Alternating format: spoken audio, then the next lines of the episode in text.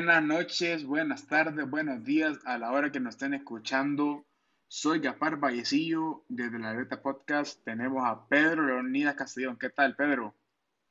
Hola, hola. Eh, ¿Qué tal, Gaspar? ¿Qué tal, Edison? Un placer estar con ustedes, libreteros. Uy, uy, penal para Motagua y roja para Olimpia. Uy, sigo con el miedo en el cuerpo porque por todo pienso que roja. ¿Qué tal? ¿Cómo han estado? Un placer estar con ustedes y bueno, disfrutar. Y si Pedro tiene miedo, ¿qué tiene Edison Martínez? No, yo también tengo miedo, pero vos sabes a quién le tengo miedo yo. Yo le tengo miedo a que la Barbie haga un desastre, como siempre. Bueno, bienvenidos, gracias a todos. Gracias por invitarme, señores. Hola Pedro, hola Gaspar, hola a todos los libreteros. Y espero que tengamos una plática donde encontremos un par de puntos en común, que no creo que sean todos, pero vamos a ver qué se puede hacer.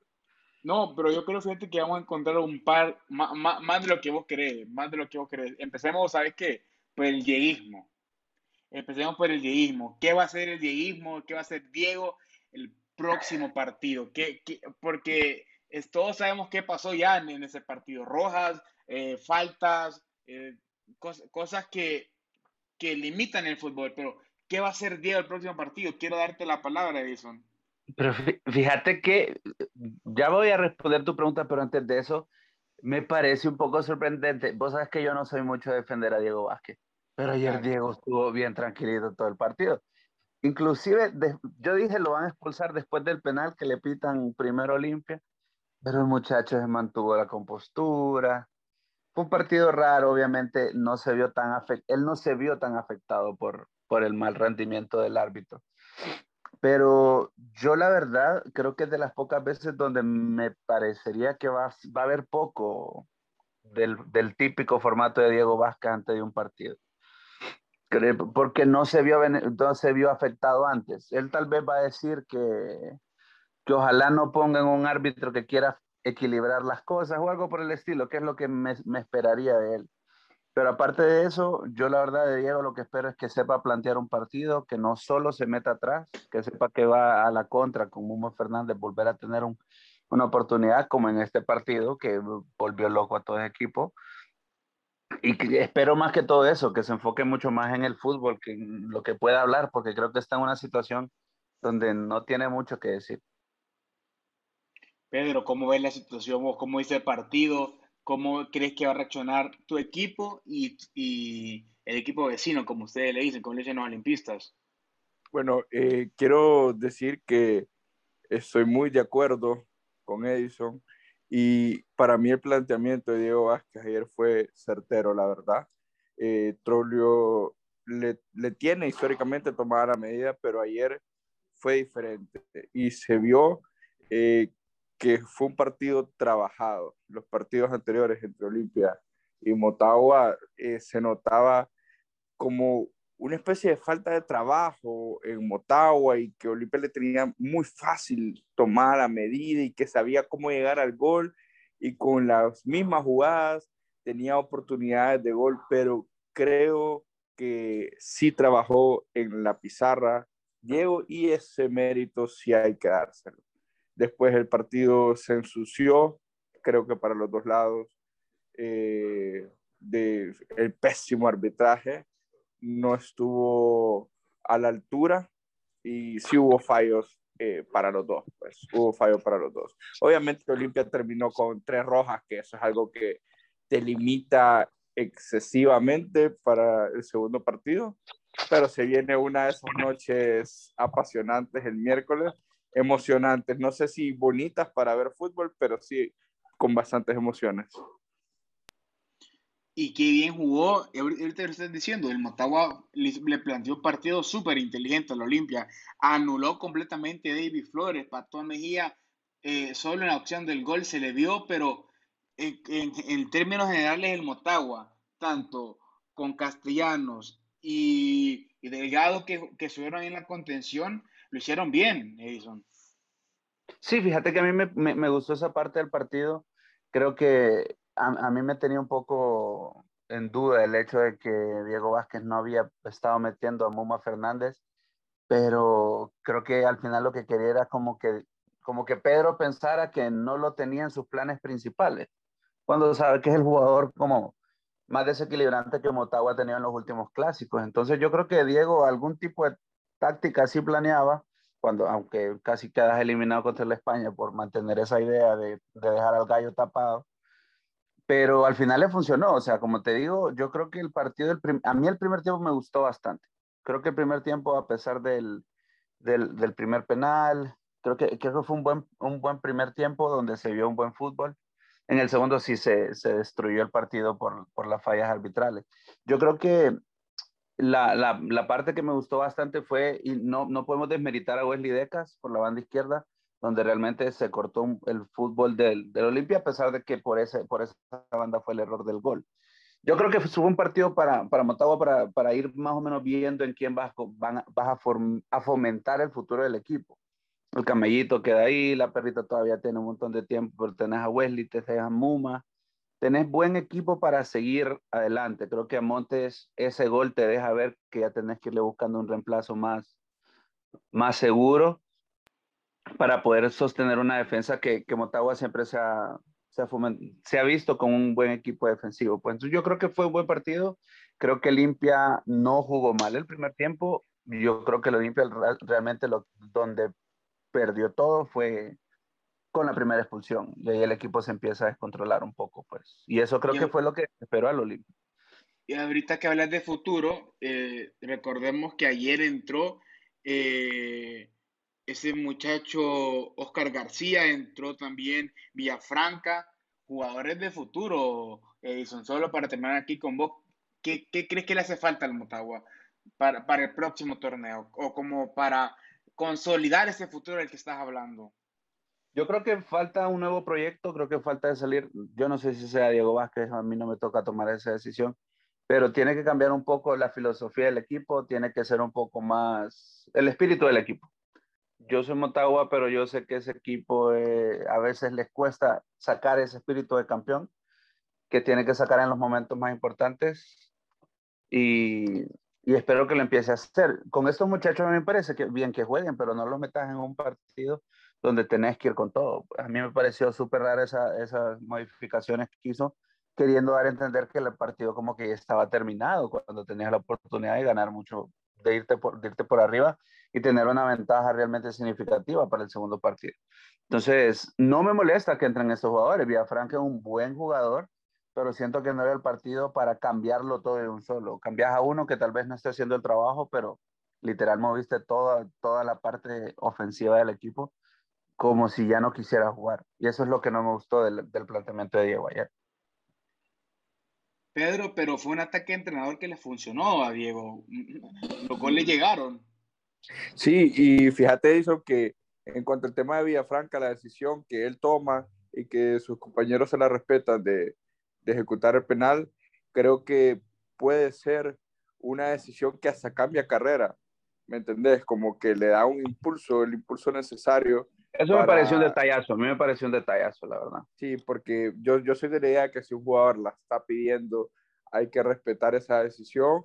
Y, y, vamos a ver, tal vez puede ser el inicio de una carrera interesante de Villafranca eh, en el Motagua, porque igual o sea, yo, yo, nunca esperaba que él iba a tirar el penal, pues no, creo que no estaba entre los tres, las tres primeras opciones, no sé, para vos que tal vez conocés mejor el equipo y eso, pero la verdad es una, una decisión bastante interesante eh, y que lo ejecutó bastante bien por, por la situación en la que estaba el clásico, el minuto, el partido, todo lo que representa ese penal es clave y esperemos que, que haga una buena carrera. Obviamente eh, está en el Motagua y una buena carrera puede ser contraproducente para eh, lo que queremos los olimpistas, pero siempre tomando en cuenta que, que puede llegar a, a, ser un jugador a tomar en cuenta para, para selección y así. Sí, en eso estoy de acuerdo, en eso estoy de acuerdo y me parece que, que Motagua siempre ha tenido esa costumbre de, de, poner a jugar a los hipotes. De hecho, muchos de los que vos ves del primer equipo han pasado por eso. Pues, o sea, el hecho de Kevin López, el hecho de, de la perrita Castellanos, Pereira. O sea, Motagua siempre ha dado esa chance y eso espero que nunca lo pierda. La verdad, en eso no puedo reclamar los fichajes que Motagua normalmente hace, los hace bien. Bueno, pero ¿ustedes creen que el Olimpia poder remontar? Ya hablamos de los fichajes del Motagua, hablamos del futuro del Motagua, hablamos de todo lo que ha hecho el Motagua, pero ¿ustedes creen que el Olimpia puede hacer, no digamos la hazaña, pero igualar el resultado y llevarse el campeonísimo? Pedro, empiezo con vos. Mira, hay un tema bastante importante, que el Olimpia quedó vivo, Gaspar, y yo creo que la oportunidad que tuvo Motagua ayer era de irse dos arriba.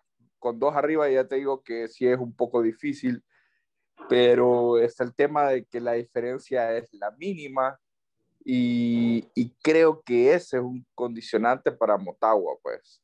En cuanto, eh, Edison habló de Juan Pablo Montes, eh, del gol contra la España, del autogol contra la España, así, pero yo creo que le da eso que requiere la defensa de Motagua contra el Olimpia y que en los clásicos pasados se había visto que, que se les había pasado por encima, que esa presencia física que simplemente tenés que estar chocando con Arboleda, ¿me entendés? Y antes eh, jugaba Wesley Decas y se me olvida el, el, el, nombre del otro defensor, entonces la diferencia física que hacían los delanteros olimpistas en los clásicos pasados yo lo dije eh, en, un, en, un, programa de la libreta, que no puedes andar luchando clásicos con esos tipos de defensores porque eh, los atacantes de Olimpia por arriba son prácticamente indefendibles. Y Juan Pablo Montes, la verdad, creo que da eso. Tal vez ya no sea el mejor en cuanto a cierres, en cuanto a técnica y así, pero sí va a estar ahí chocando y ensuciando el juego de, de los delanteros de, Olimpia, ese juego directo que le ha traído bastantes beneficios y, y, creo que de esa manera lo controló bien y lo va a seguir y lo va a hacer exactamente igual el miércoles. No sé si Olimpia eh, le va a ajustar para quedar campeonísimo, pero dudo que Motagua le gane dos series seguidas. Sería algo realmente catastrófico. Fíjate que me, me, estoy bastante de acuerdo con, con, Pedro en el hecho de que, de que Pablo, Juan Pablo Montes, mientras esté, mientras sean las únicas opciones que tengas, tiene que seguir siendo el capitán y el titular. Yo no dudo de sus capacidades, pero tenés que ir pensando a futuro. Y a Juan Pablo ya no le quedan tantas temporadas, y eso es lo que yo, a lo que me refería antes. En cuanto a lo que el Olimpia, si el Olimpia puede o no puede, Olimpia puede, sencillo. Lo que dice Pedro es sencillo, es un gol y te vas a penar, punto desde ahí voy a poder meter un gol. Sabes que tu equipo no está con, perdiste jugadores demasiado importantes, por lo tanto puede cerrar. O sea, poderse se puede. Pero yo creo que dada esas bajas que tiene Olimpia, que son obviamente David y, y, Rodríguez, las más graves, que yo la verdad espero que lo, lo más lógico me parece que Olimpia pele esa, esa María de, de, de Rodríguez, que posiblemente Justo. se quite, no me sorprendería pero me parece que David sí te va a hacer mucha falta y eso es lo que podría ser que Motagua y eso como te digo va a depender también del, del, planteamiento de Diego. Si Diego se mete atrás va a ser un partido sufrido para Motagua, pero le puede salir. Pero yo espero que sea un partido igual de entretenido como el que vimos. Yo creo que Olimpia sí tiene suficiente, pero no sé si Olimpia está tan preocupado por dejarlo todo tampoco en ese partido. El hecho de nos podemos ir tranquilos, meto unos cuantos cambios, Aparte, así como está de molesto Troglio, no me sorprendería que, que regale esta serie para ir a, a, jugar la siguiente con todo.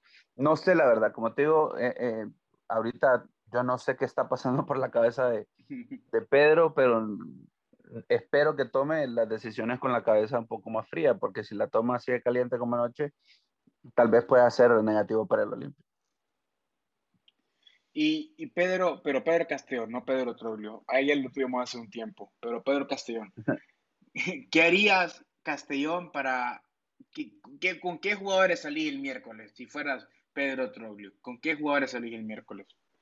O sea, Mira, re, reemplazando los jugadores que si, si, no, si el Olimpia pela y no le aceptan, todo, todo, todo esto, ¿me entendés?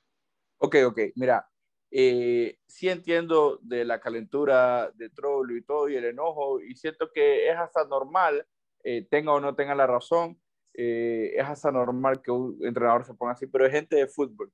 Yo, no, yo, yo, me voy a patadas al árbitro y me hacen lo que le hicieron a Trollio. Desde, la, desde el punto de vista de Trollio yo me voy a darle a patadas al árbitro. Correcto. Entonces, pero es gente de fútbol y yo creo que ya hoy ya, ya está con la cabeza fría y lo primero que tiene que hacer Olimpia es apelar. Bueno, no se da eh, la apelación, entonces yo pongo a José Mario Pinto eh, por Edwin Rodríguez, pongo a Jorge Álvarez por David Flores y que juegue Patón y Jorge. Y eh, el otro expulsado, se me, se me escapó el, el nombre del otro.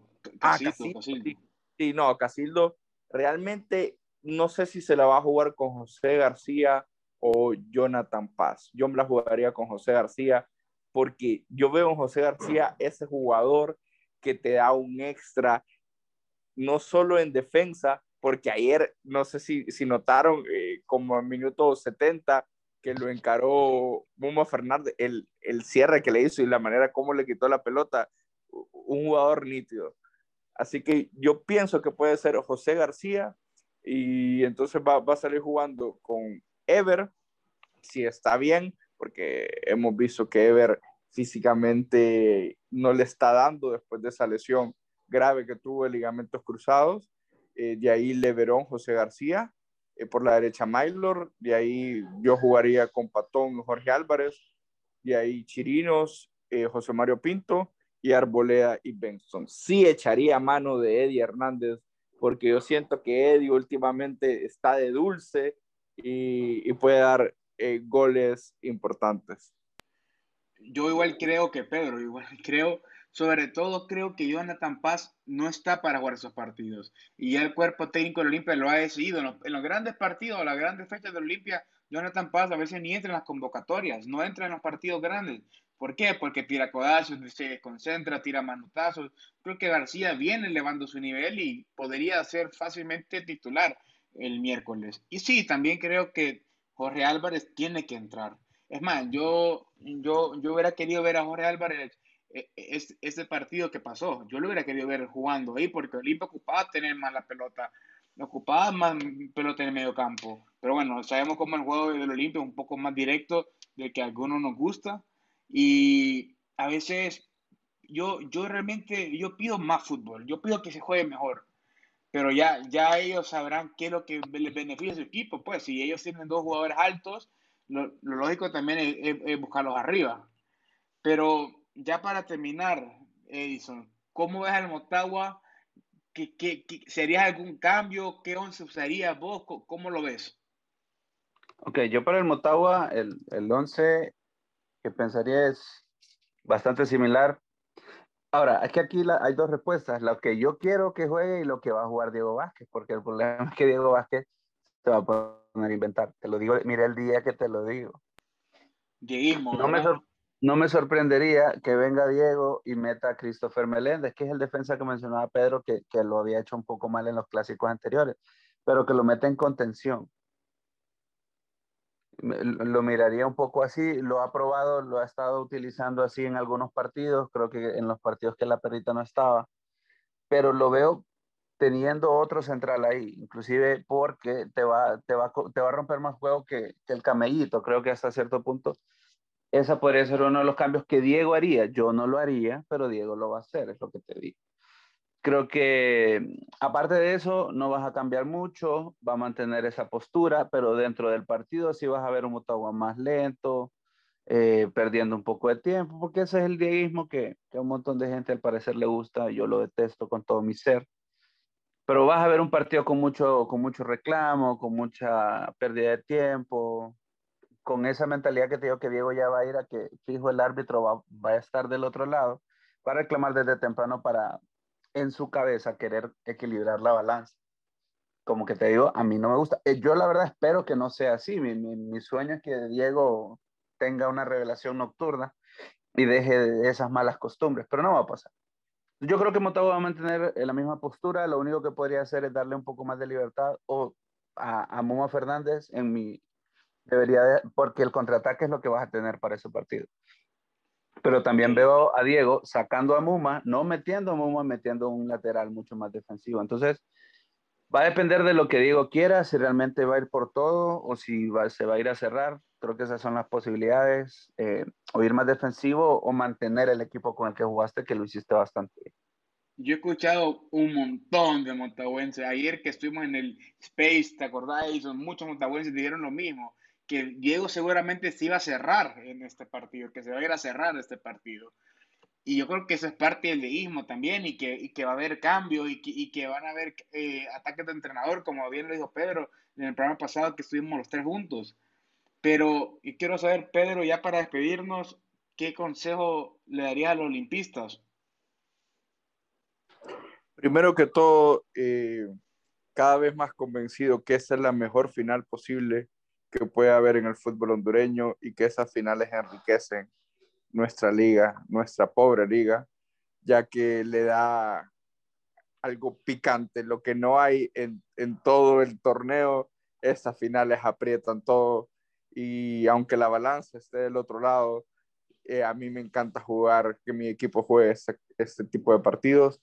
Al Olimpia no le puedes dar un consejo, sino que le puedo decir que apelen a su historia y que jueguen por el escudo el, el miércoles y que se tomen las mejores decisiones posibles con cabeza fría y que tengan la meta bastante clara. La meta bastante clara es sacar esto y ser campeonísimo.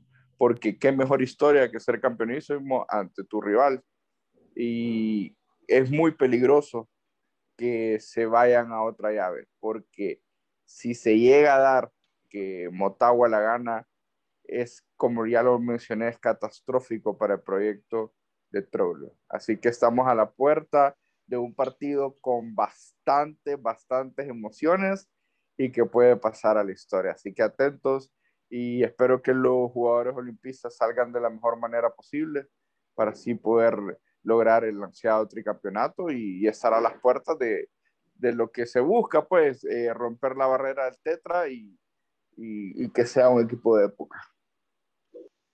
Nos vamos, Edison Martínez. ¿Qué, palabras finales tenés? Bueno, pues la verdad, yo creo que para, los que somos Olimpia y somos Motagua en, en este en este país. Para, para esto vemos la liga, liga que un montón de gente ha dicho, yo por eso ya no miro fútbol nacional. Pues la verdad, allá es decisión de cada quien, pero creo que por estas razones nosotros seguimos aquí todos los fines de semana viendo los partidos. Para todos los motahuenses, la verdad, señores, eh, ya, le ganó, ya le ganó Diego Atroglio, una, una barrera menos. Y yo la verdad creo que creo que me, me, emociona ver el proyecto de Motagua, me emociona ver cómo Motagua va a seguir creciendo más en estos años que parecía que iba a ser una sola pasada de, de, de Troglio por la Liga Nacional, ahora pues parecer estamos haciendo esa lucha que, que Motagua siempre le ha hecho al Olimpia, pues yo creo que si a, si a alguien le tiene miedo a Olimpia va a ser a Motagua, como siempre. Yo creo que es el momento para que nosotros también apelemos a nuestra historia, que en estos momentos normalmente salimos avantes contra el, contra el rival de aquí, de aquí nomás. Así que a los motahuenses, eh, pase lo que pase, siempre orgullosos del ciclón, siempre orgullosos de ser de este equipo, por la historia, por lo que somos, por lo que hemos vivido, lo que hemos sufrido y por lo que hemos vivido. Así que a seguir viendo, porque nosotros no solo, no solo nos ajusta un gol o dos goles para, para quedar campeones, tenemos que ganar tres partidos o por lo menos salir adelante en tres partidos para, para poder ser campeones y quitarle a Olimpia esa oportunidad de otro tricampeonato. Bueno, estos fueron Eisa Martínez. Le, los, les sugerimos que escuchen Entre Copas, el podcast de, el mejor podcast de la cuadra. Ahí le damos su. Gracias, gracias. Su dirección y todo a Eisa Martínez, porque muy buen podcast. Igual, eh, le damos las gracias a Pedro Castellón por estar acá y nosotros, la Libertad Podcast en Instagram, la Libertad Podcast en Twitter, nos despedimos. Chao. Gracias por escuchar el segmento del fútbol hondureño. Ahora vamos con Joseph McNabb y Pedro Castellón a hablar sobre el final de la Liga Española.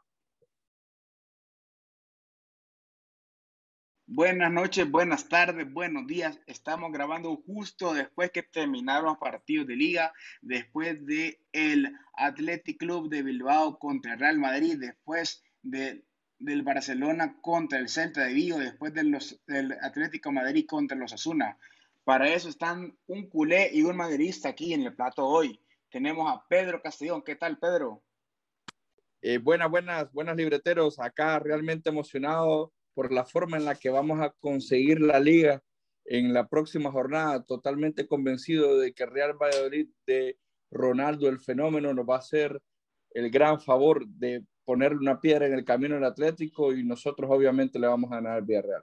Emocionado con el desenlace de esta liga y desde ahorita le digo que el gol de esta liga lo mete Eden Hazard. Palabras, palabras mayores, yo sin palabras mayores y en mayúsculas.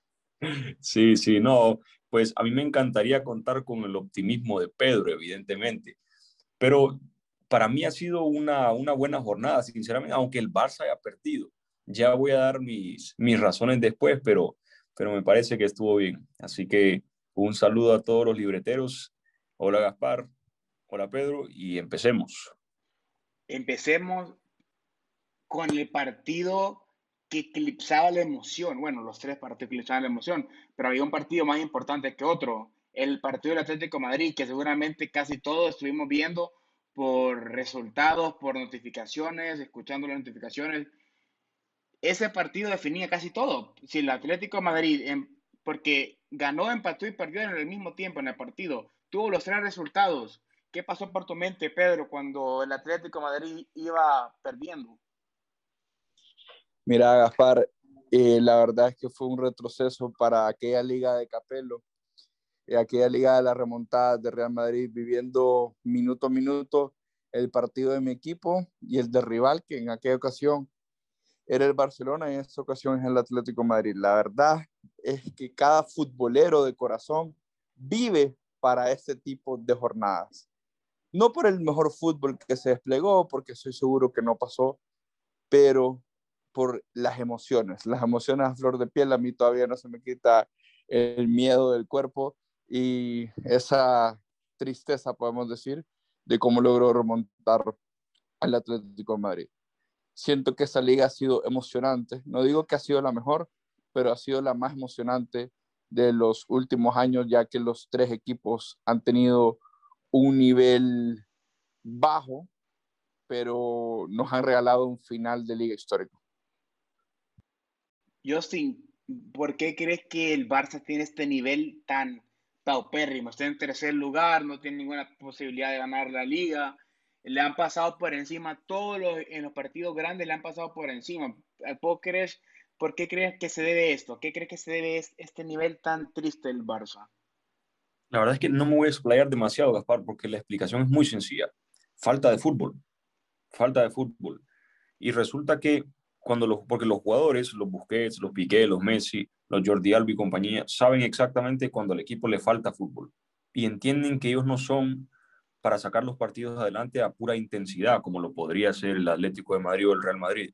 Entonces, una vez que se ven inferiores en cuanto a fútbol, simplemente se dejan llevar y no sacan los partidos adelante como, como nuestro rival, que es Madrid, y, y, por eso se ha caído el Barça. Por eso se caía con Valverde, por eso se, se está cayendo ahora con, con Koeman, porque no son entrenadores para nuestro equipo. Es así de simple. Creo que es falta de fútbol. Ya definimos en, en un space que tuvimos hace poco que, que realmente Koeman no, no, debería seguir en el Barça, no debería seguir en el Barça y ¿a quién traería Boyosin? ¿Quién, ¿Quién es el salvador de ese momento del Barça? pues muchos dicen que a García Pimienta, ¿no? Yo, yo no estoy tan, tan, tan seguro, porque lo que creo yo es que el Barça necesita a un entrenador de alta gama, es decir, que, que los jugadores respeten, que sea una leyenda del fútbol eh, y no necesariamente van a respetar las decisiones y las ideas de García Pimienta, aunque sean las mismas con las que han convivido estos jugadores. Me parece que, que si llega un, entrenador como Xavi, los jugadores estarían mucho más dispuestos a escucharlo y a poner en práctica sus, sus ideas. Entonces yo creo que mi opción sería Xavi, claro, si se pudiera Guardiola, Guardiola, ¿no? Yo creo que vos también dirías lo mismo, Gaspar, pero como eso me parece muy lejana, yo creo que la de Xavi es la, es la más propicia para este momento, creo que cuenta con, con las ideas, él es un fiel creyente en, en el juego de posición, dice que eso no lo cambia por absolutamente nada en el mundo y que si, el Barça se aleja un poco de esa idea, empieza a hundirse y empieza a tener problemas y el Barça no gana. Entonces necesitamos más que nada un entrenador que sepa eso, que crea en eso. Y si lo es Xavi, pues fantástico. También se ha hablado de otras opciones como la de Hansi Flick y la de Ten Hag, que también estaría muy bien. Claro que sí. Eh, venga cualquiera de, los, de, estos últimos mencionados, yo estaría muy, muy, muy feliz porque estoy convencido que el camino que llevaría sería mejor o mucho mejor que el de Ronald Koeman, que a la primera de cambio cede la posesión y dos líneas de cuatro y a defender y a contragolpear. Yo no estoy de acuerdo con ese tipo de, de sistemas en el Barça porque nunca han funcionado. Entonces, opción primaria, posible, Xavi, segunda, Flick y tercera, Ten Hag. Creo que con eso estaríamos bien. Entonces, para yo si no entra García Pimienta, que hoy en la mañana de Honduras y en la casi mediodía de España hizo un, un gran temporadón, cerró su temporada en penaltis. Y bueno, eh, también en el Madrid, Pedro, se habla que Zinedine Zidane va a salir. Ojo, va a salir Zinedine Zidane. Eh, Gaspar, yo solo te puedo decir que ahorita la voy a encender una vela a todos los dioses del fútbol, a pedirles de corazón que todos los deseos de Justin sean realidad, porque si él está muy contento al inicio de liga con los nombres que dijo, quiero verlo al final, es que quiero verlo en un año y va a ser la misma historia va a ser la misma historia que voy a estar acá jugándome títulos y él es un Barça Celta que igual perdieron, así que estoy muy contento. En cuanto a mi equipo, se va eh, el arquitecto del mejor equipo del siglo XXI, eh, un equipo que va a estar en los libros del fútbol, una época dorada del fútbol. Eh, se va Zidane, se va gran parte, gran parte del sentimiento que él ha causado en, esas grandes victorias, sobre todo en Milan, en Cardiff, en Kiev, eh, noches de ensueño. Y pues creo que lo indicado es que llegue alguien de la casa. Y por qué no darle la oportunidad al Ángel de Madrid. Pero o sea que Zidane, para vos, perdón Gaspar, para vos Zidane sigue siendo el mejor entrenador del mundo. Digo, te digo esto porque Vos lo mencionaste hace uno o dos meses, no sé si en broma o no. Para vos, Zidane es el mejor entrenador del mundo. Si vos querés tener un proyecto ganador, un proyecto que comande Europa, tenés que traer a Zinedine Zidane. Bueno, yo creo que es un proyecto a base de, de, balón a banda, centros y a ver si canta el gallo y suena la flauta, me parece a mí. Y con un poquito, de, un poquito de, ayudas arbitrales para adentro. ¿ah? Un titulito por aquí, un titulito por hoy, hoy casi, favor. Se van, casi se van de rositas otra vez ustedes, porque de, llegar a pechar este partido el Atlético de Madrid, ustedes hubieran ganado otra liga que no, no tuvieran ni idea de cómo explicar que la ganaron. Y le preguntan a, con Zidane, bueno, Zidane, ¿cuál fue la clave, cuál, fue la clave de, la victoria de esta liga? Eh, pues, pues la clave, eh, sabes, yo creo que eh, pues la clave eh, y, no te sabe qué responder nunca, Zidane nunca, nunca ha dado una explicación táctica, nunca ha dado una explicación futbolística. Pero yo encantado, sinceramente, que, que ustedes los madridistas opinen que, que Zidane es el mejor, porque eso evidentemente eh, lo acerca a quedarse en el Madrid. Y eso hace que, que ustedes se mantengan mediocres mientras nosotros... Lastimosamente, lastimosamente no se va a quedar, pero va a llegar, espero que el Ángel de Madrid. No, no quiero que Allegri, no, no quiero que que nada que tenga que ver con el fútbol italiano esté en la Casa Blanca. Si llega Raúl, estaré muy contento con un nuevo proyecto. Y, pero, ¿sí? El ángel del Madrid son los árbitros, monstruo. ¿Va a llegar Mateo Laojo o Gil Manzano a, a entrenar o qué? ¿Viste, viste hoy el penal que, ¿Viste hoy el penal que no se pitó? Increíble lo que ha pasado. Y el foro es, es no, no, no, eso no existe. O, estaban, compensando por el otro error. No, no incidió en la jugada. Oíme, no entiendo cómo puede venir a hablar de los árbitros después del asalto que tuvimos en Valdebebas contra la Sevilla. Eso va a ser histórico. Por suerte vamos a ganar la liga, estoy convencido de que sí. Pero si se llega a dar que no la ganemos, que tenemos 98% posibilidades de ganarla. Si no, si no la ganamos, esta liga va a ser manchada históricamente por ese gran robo, gran, gran robo contra el Sevilla. No pasa nada. Después le damos tag a los libreteros para que vean todos los errores a favor del Madrid en esta misma temporada. Lo van a poder ver en Twitter al final de, la misma. Bueno, yo quería preguntarle a Pedro, porque está súper seguro que Madrid va a ser campeón de liga. Pedro, va a meter, y vos dijiste al inicio del programa que Hazard iba a meter el gol. Mete goles Hazard, pero no creo que siga en el Madrid Hazard. No creo que, y tampoco creo que hay equipo que quiera comprar a Hazard, al menos que sea el Chelsea. No sé cómo claro, claro. En, en Madrid. Sí, Gaspar, es que mira, así son las historias del fútbol, así son las historias del Madrid.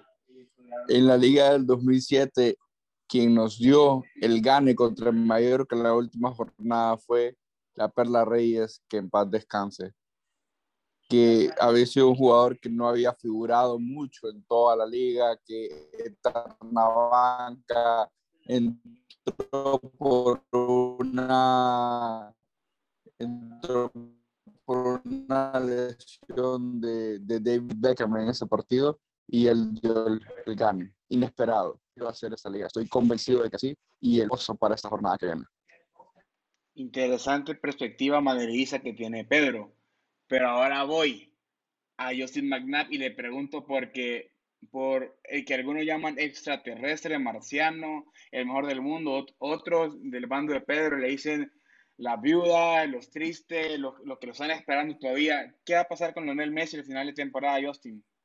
Se va a quedar, Gaspar, se va a quedar. Yo creo que Messi no tiene otro destino que, que quedarse en el Barça, sinceramente. ¿A qué equipo se podría ir? Tal vez al Paris Saint-Germain, pero el Paris Saint-Germain no, no sé si va a poder mantener a Messi, a Mbappé y a, y a Neymar por el tema del fair play financiero.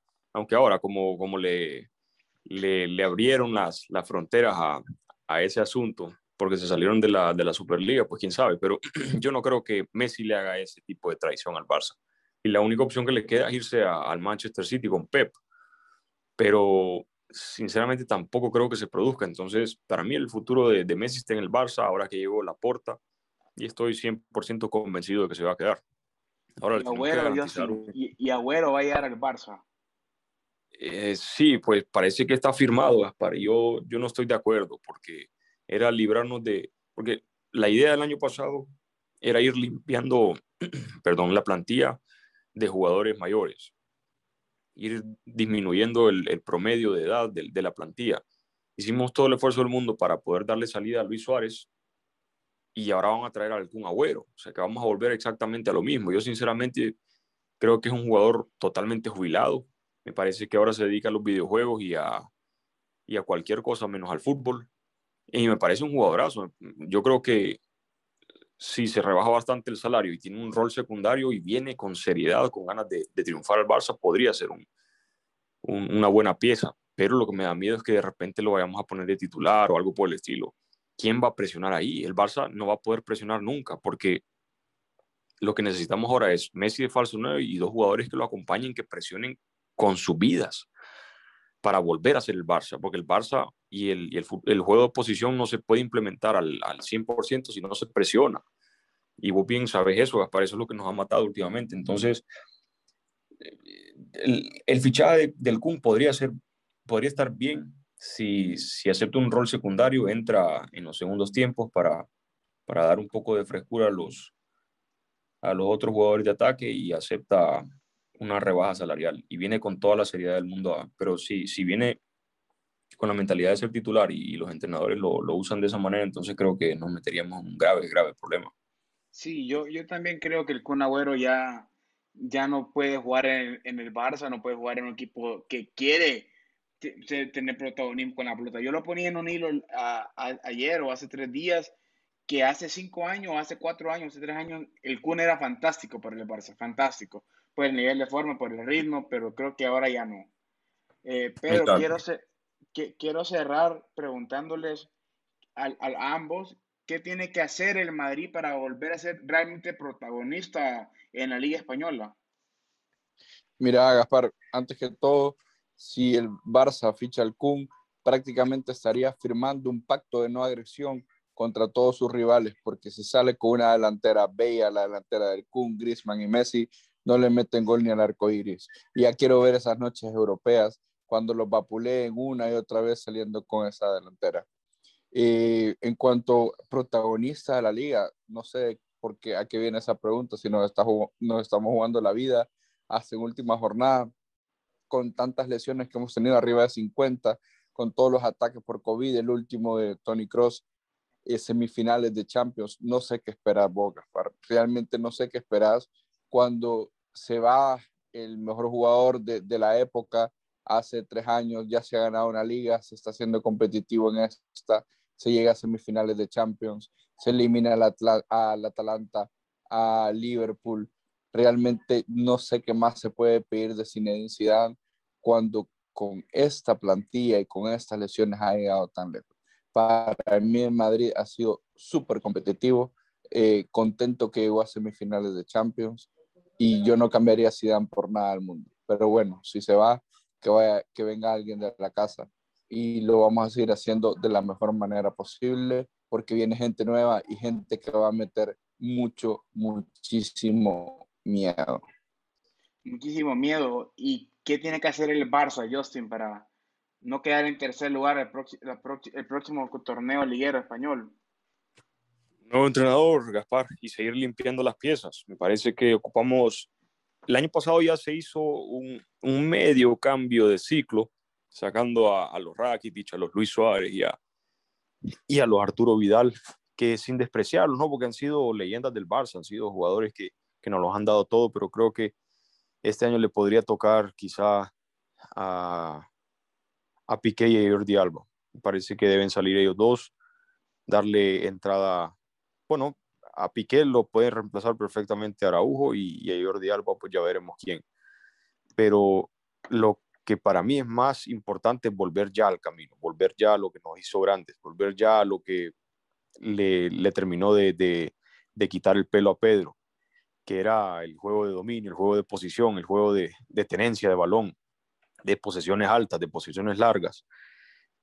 Y creo que el cambio del entrenador sería el 60% de lo que necesitamos hacer para que el próximo año compitamos por la liga. Es más, yo creo que si, si, si traes a Pep con esta misma plantilla, este mismo año, hubiera ganado la liga tranquilamente, tranquilamente. Así que yo creo que va, va por, por esos pasos, Gaspar, nuestra mejoría. Bueno, ya escucharon a Pedro Lina Castellón y a Justin McNabb, madridista y culé en un mismo plató, hablando de su equipo, de la actualidad de su equipo, y, ya lo escucharon, un tono medio triste de uno y esperanzador el otro. Así que así termina este programa. Le agradecemos a Justin, le agradecemos a Pedro por estar con nosotros. Nos fuimos.